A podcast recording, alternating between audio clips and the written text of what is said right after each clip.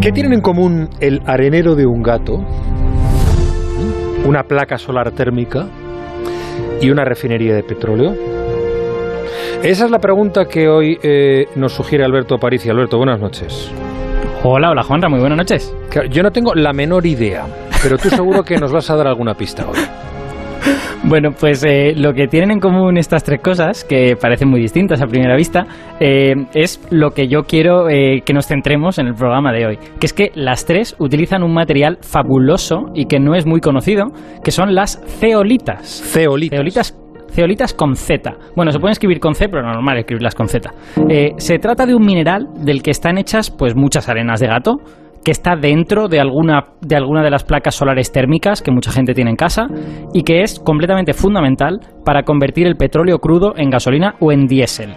Y todas estas cosas las hace algún tipo de ceolita. Y en fin, ya es hora de que, de que les demos un poco de bola a la ceolita. Vale, ¿y cómo es posible que un mineral tenga tantos usos diferentes? Una piedra. Vale, en, en realidad hay un poquito de trampa en, lo, que he dicho que es ah. un mineral, porque no se trata de un solo mineral, es como una familia de minerales, ¿no? Hay muchos tipos de ceolitas, pero todas tienen una cosa en común, que es que están, bueno, tienen en común también la composición, pero la que nos interesa a nosotros es que están llenas de agujeros, son como una especie de queso de gruyere. Ah, vale. O sea, acá, Acabo de tuitear una imagen de, de, ceolitas ahora mismo, de ceolitas como las podríamos coger con nuestras manos, y si la ven los oyentes, pues verán que, pues, es una piedra, o sea, que una piedra común y corriente, ¿no? Es una piedra de color gris, color blanquecino, pero esa piedra es muy especial por dentro. Si la pudiéramos ver muy ampliada, verla extremadamente ampliada, veríamos que sus átomos están dispuestos como formando tubos, como formando anillos, y eso hace que esté llena de agujeros por dentro. O sea, parece tridimensional, pero en el fondo está llena como de espacio vacío, ¿no?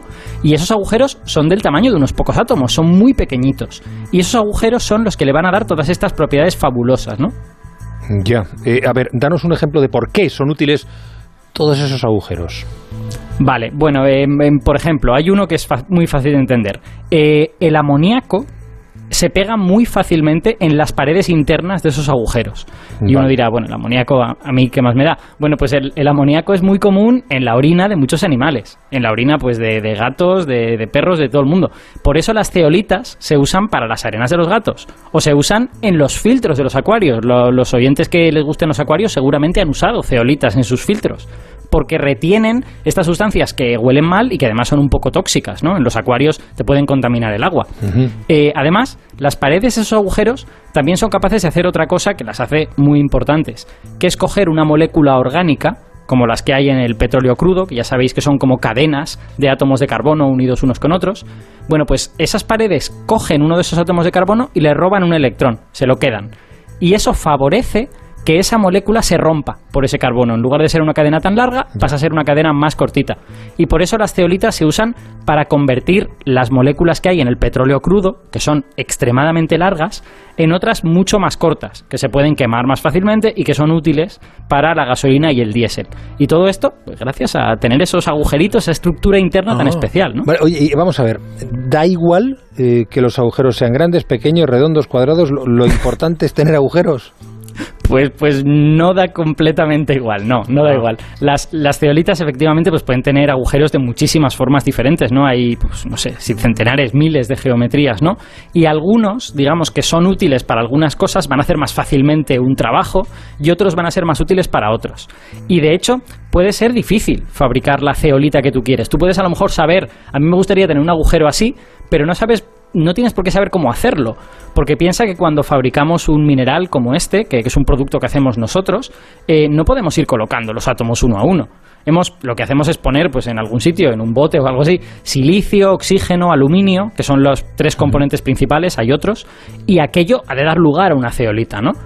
Por eso me ha parecido muy interesante, y por eso hablo hoy de ceolitas, un artículo que se publicó la semana pasada en la revista Science y que además está firmado por científicos españoles, porque es un artículo que habla de cómo fabricar exactamente la ceolita que tú quieres, para las aplicaciones que tú quieres, no la que la naturaleza te va a dar, sino exactamente la que te interesa. Bueno, vamos a ver, eh, vamos a incorporar a la conversación a uno de estos científicos. Se trata de Manuel Moliner, que es investigador del Centro Superior de Investigaciones Científicas, el CSIC, en el Instituto Tecnológico o, de Tecnología Química de Valencia, o sea, de, por tu barrio, y es uno de los autores principales de este estudio. Manuel, buenas noches. Hola, buenas noches, Juan Ramón, ¿qué tal? A ver, eh, ¿cómo se fabrica exactamente una ceolita y qué habéis aportado vosotros a este proceso? Vale, mira, en, principio, como bien ha explicado aquí Alberto antes, la preparación de esas ceolitas eh, no es una tarea sencilla, pero nosotros intentamos hacer lo que hace la naturaleza. Al final las ceolitas, ahora que todo el mundo está hablando de, volcanes, las ceolitas se obtienen de manera natural en, zonas volcánicas y eso sucede así porque los componentes que decía Alberto anteriormente, de silicio, aluminio, sodio, que son los principales componentes que necesitamos para formar la ceolita, están en la corteza terrestre y al final en las zonas volcánicas vamos a tener temperatura y presión que te van a permitir cristalizar ese mineral. El problema es que de manera natural, pues todos esos componentes que tenemos en la naturaleza hacen que crezcan las ceolitas de manera aleatoria con composiciones que no deseamos. Es lo que tenemos que hacer nosotros. Manuel, un segundito, un segundito, es que estamos llegando a las 10 eh, en punto de la noche. son las 10, las 9 en Canarias, estamos en la brújula de Onda Cero. Hablando de ceolitas, eh, un tema que nos ha puesto sobre la mesa y que estamos explicando con, con Alberto Parici, eh, haciéndolo con Manuel Moliner, que es un investigador del Instituto de Tecnología Química de Valencia, que nos explicaba, perdona que te haya cortado Manuel, es que estas cosas tenemos que entrar en, silencio si podemos con los pitos, en blanco. Eh, estábamos hablando de em, cómo se fabrica la ceolita y, y qué habéis apartado, qué habéis aportado a este proceso. Exacto, como, te decía al final, la naturaleza es capaz de hacerlo, nosotros lo que tenemos que hacer es hacerlo de manera racional en el laboratorio y lo que hacemos es mimetizar eh, esa, esa, atmósfera que, se genera en la, en la, naturaleza de alta presión o temperatura en las zonas volcánicas para diseñar y dirigir las ceolitas que nosotros queramos. Pero en el puchero, cuando metemos ese silicio, ese aluminio, ese sodio, tenemos que añadir algún componente, algún ingrediente secreto y ese ingrediente secreto son las moléculas orgánicas que nosotros añadimos como plantilla para favorecer la formación de esas cajas, cavidades que estaba hablando antes, o esos poros en el queso de Gruyère que estaba hablando Alberto anteriormente. Vale, em, para vuestra investigación habéis utilizado técnicas de Big Data. No, me dice Alberto. vale, ¿qué os aporta el Big Data? Eh, vamos, trabajas en, síntesis química. ¿El Big Data para qué lo utilizas? Sí, sí, la verdad que es un poco la, parte revolucionaria del, trabajo, porque la manera de trabajar actual en este campo siempre está basada en lo que nosotros los científicos llamamos el, trabajo prueba-error. Es decir, nosotros podíamos proponer una plantilla, pero nadie nos aseguraba que la ceolita que fuéramos a obtener pudiera tener las características que nosotros quisiéramos. Entonces, la introducción del Big Data lo que hace es cambiar un poco el paradigma de trabajo, porque ahora lo que hacemos es, de alguna manera, tenemos una plataforma con los algoritmos que ha desarrollado el profesor Gómez Bombarelli en el, en el, en el MIT.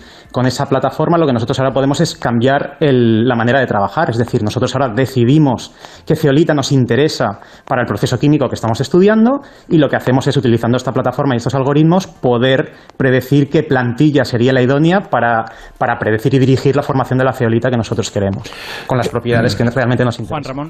Eh, Alberto, sí, te dejo que hagas alguna pregunta por haberme traído al invitado, como deferencia. Hay, hay, una, hay una cosa que me ha gustado mucho del artículo, que es que eh, en el artículo, gracias a tener las propiedades de estas plantillas que van a utilizar y las propiedades de la ceolita que quieren conseguir, eh, ellos son capaces de relacionar un poco la, la, geometría, la forma en el espacio de las plantillas con la ceolita que al final se forma.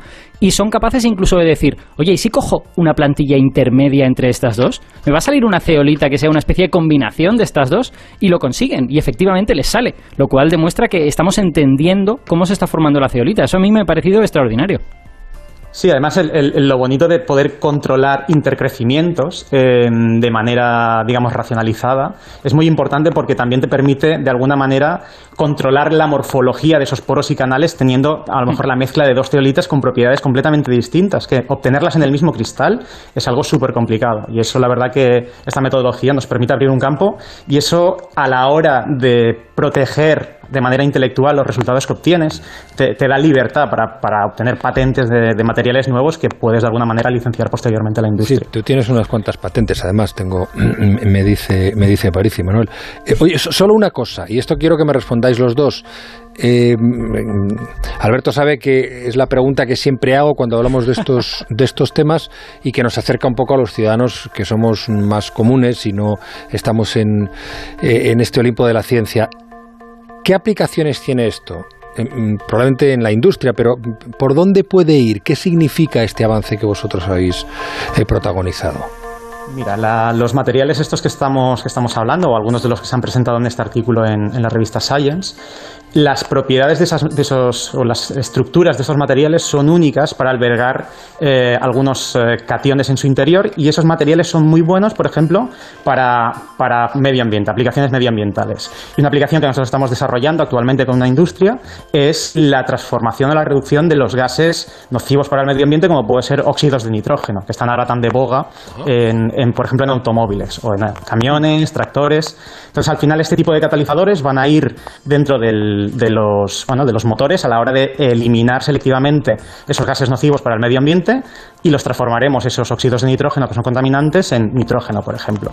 Esa es una aplicación directa con los, con los catalizadores que estamos aquí desarrollando actualmente con esta metodología. Manuel Lunier, muchísimas gracias por compartir tus conocimientos, esta, eh, este avance con la brújula. Muy buenas noches. Muy bien, muchas gracias. Buenas noches. Aparici. Oye, qué interesante. Muy interesante. A mí, yo, a mí me gusta mucho este tipo de avances porque son, eh, son el tipo de avance que normalmente no le vamos a dar tanta bola porque es un avance tecnológico, ¿no? Es un, o sea, al principio, esta, esto es una cadena. Al principio nos damos cuenta de que podemos usar las ceolitas para hacer cosas. Luego conseguimos a lo mejor por ordenador eh, decir, esta es la ceolita que me vendría bien para hacer la que yo quiero, pero no sé construirla. Este tipo de avance es cómo construirla. Y me parece que es, claro, el que abre las puertas a todas las cosas reales, ¿no? A que, a que eso se convierta de una idea en una realidad.